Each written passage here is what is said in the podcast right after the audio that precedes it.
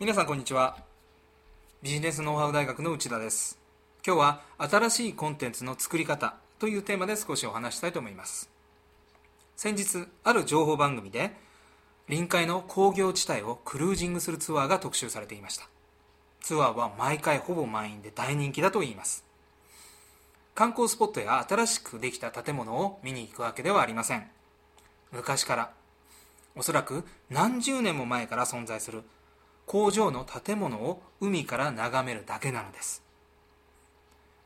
他にはない新しい商品やサービスを作らないと競争には勝てない。というビジネスパーソンは多いものです。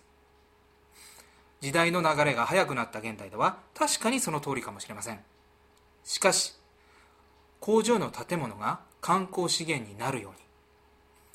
ビジネス側が自分のすでに持っているものに気づくこと。そしてお客様にその価値に気づかせることで新しいコンテンツが生まれることもあるのではないでしょうか。